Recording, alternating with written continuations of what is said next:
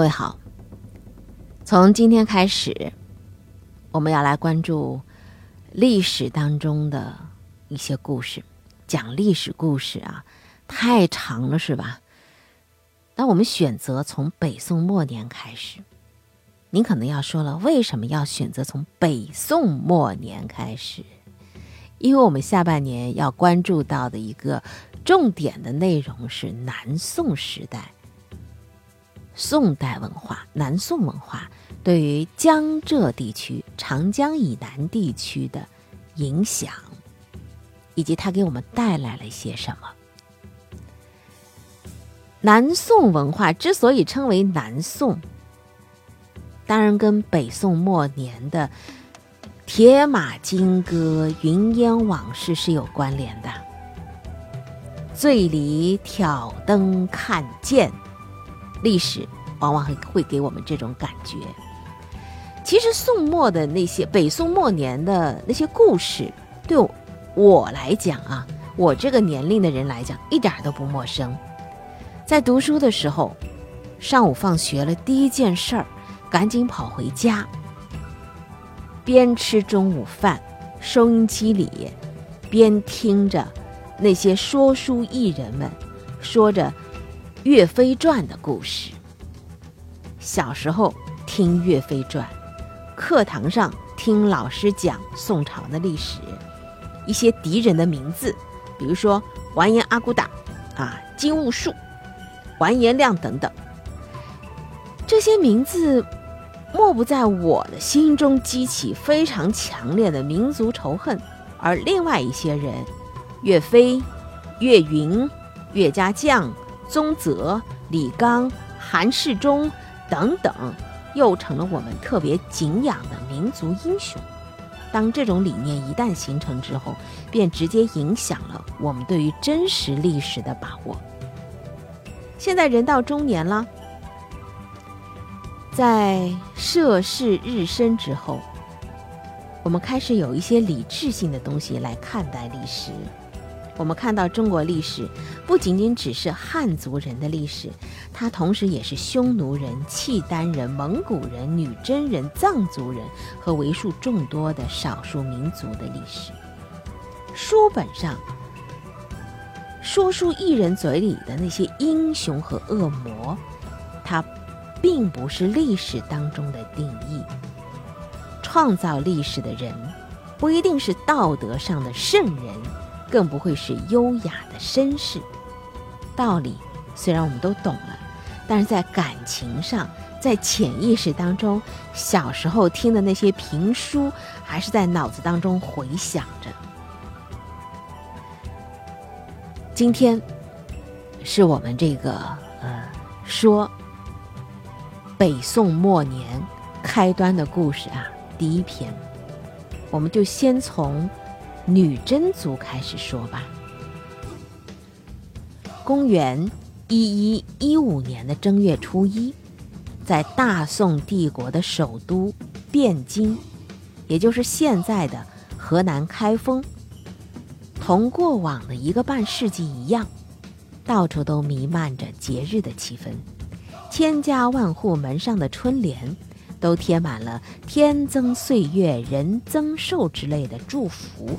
或者是财源茂盛达三江之类的愿望。不管是丝管悠扬的舞榭歌房，还是笑语喧哗的青楼酒馆，到处都陶醉着大宋的子民，所有感官的享受，所有情绪的宣泄，使汴京城成为十二世纪初全世界。最为奢侈的游宴之地，最为亮丽的嘉年华呀！而这场嘉年华的缔造者是北宋的第八位皇帝赵佶。赵佶那时候可能是宿醉未醒，躺在重帘绣幕中的龙床上，搂香微玉，大有将春梦进行到底的意思。就算他醒来，也不过是把新的一天转化为诗歌、绘画、书法和音乐。这位徽宗皇帝毕生的努力是想把他所统治的大宋王朝改造成崇拜艺术的国度，让他的子民生活在虚构的繁华和花样翻新的游戏当中。所以说，在这一年的大年初一，如果有一个欧洲人到了中国，他一定会觉得上帝是中国人。因为他过于偏爱生活在汴京的豪门贵族了。就在同一天，在离汴京三千多公里的张广才岭下的一块平原上，也就是我们现在的啊哈尔滨，呃城郊不远的一个叫阿城市，它是一个市。它离哈尔滨很近，那么在这个阿城张广陵张广才岭下块平原之上，是另外一番景象：肃杀、辽阔，到处是积雪和冰凌。一大早，数以千计的女真人，她们骑着骏马，驰出被暴雪封锁的山谷，或者是被严冰冻得严严实实的阿什河。这些不同部落的首领们，代表着数十万的女真人，他们前往阿什河畔的一处土寨子，那里有几幢稍微像样一点的土坯房，里面住着他们心目当中的偶像——完颜阿骨打。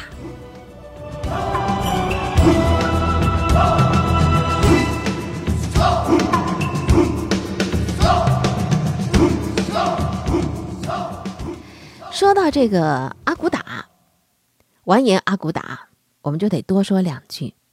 这是第一位以国家而不是以部落和族群的名义来书写女真人历史的英雄。女真人世代居住在黑龙江松花江、乌苏里江流域以及逶迤千里的长白山当中，在公元前两千多年的虞舜时代。女真人就在这片土地上，以狩猎的剑士和石斧砍啄出生存的天地，并且和中原地区建立着联系。朝代不同，他们的称谓也是不一样的。商周时期称之为是肃慎，三国时期称之为是义搂，魏晋南北朝时候称他们为务吉，在隋唐时期则称他们为。漠河之后，漠河一共有七个部落。在公元七世纪到十世纪之间，三百多年，这些部落一直处在豪强的吞并和政权的更迭当中。漠河的肃漠部落曾经创建过渤海国，之后呢，又并入了更为强大的辽国的版图。契丹人。和女真人，他们都是游牧民族，都善于在马背上用戈用矛写出荡气回肠的史诗。契丹人他们建立的是辽国政权。契丹人建立这个政权之后，他们一直是对女真人存有高度的戒心。为什么？用一句俗话，只有玫瑰才能够理解另一朵玫瑰。马背上夺取华北燕云十六州和整个东北地区的契丹人，他们当然知道女真人完全有能力以其人之道还治其人之身，所以呢，他们强迫女真人做了两次大规模从东北向西南的迁徙。这个迁徙的目的是为了什么呢？让女真人离开山林，离开马背。在辽河平原上，用华黎而不是用刀枪来给生活重新定义。应该说，这种迁徙的确起到了分化的作用。几十年之后，留下的女真人和迁走的女真人，他们就有了生熟之分。所谓的生女真，就是指保留了本民族习惯的白山黑水间的土著；而熟女真是指接受了辽宋。两种先进文化熏陶的迁徙，到了辽阳以南地区的女真人。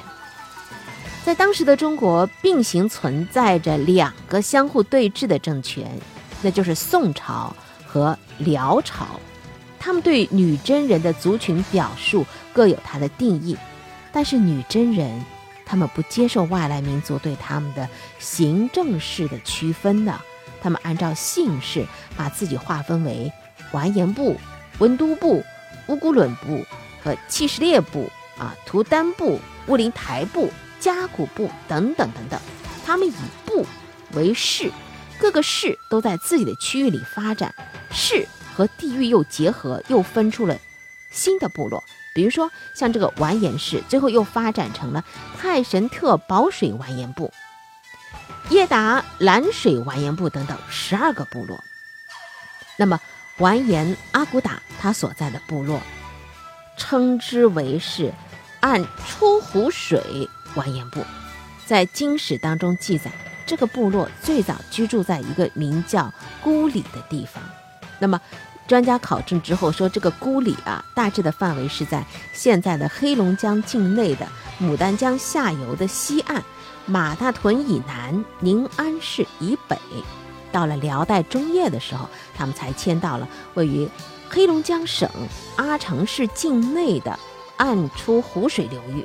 暗出什么意思呢？是女真语“金”的意思，虎是女真语“河”的意思。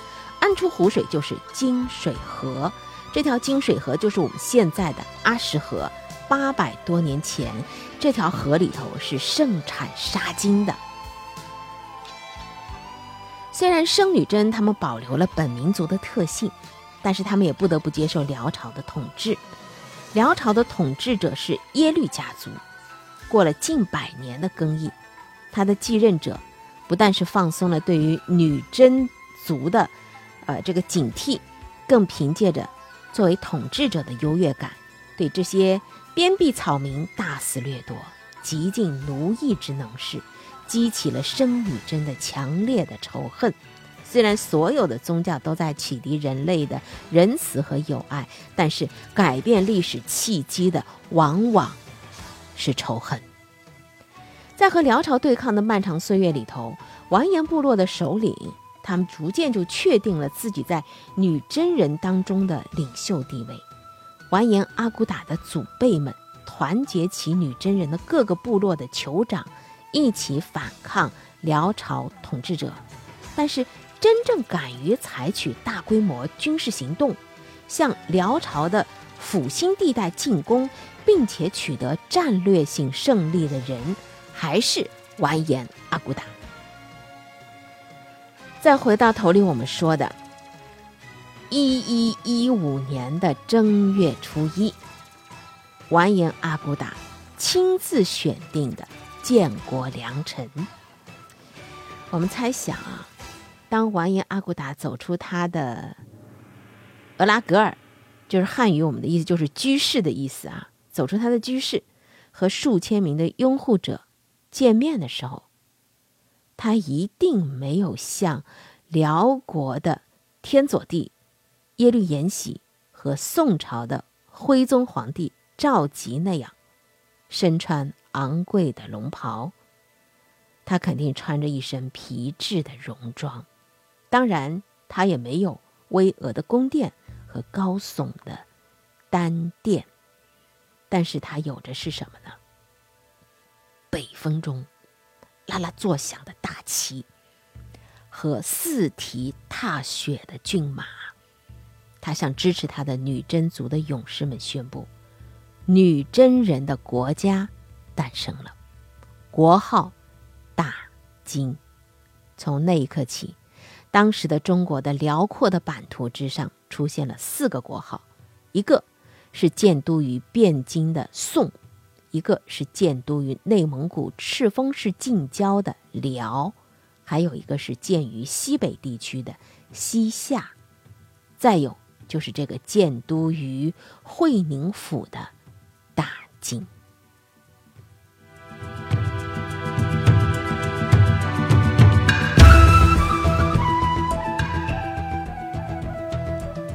相比于汴京。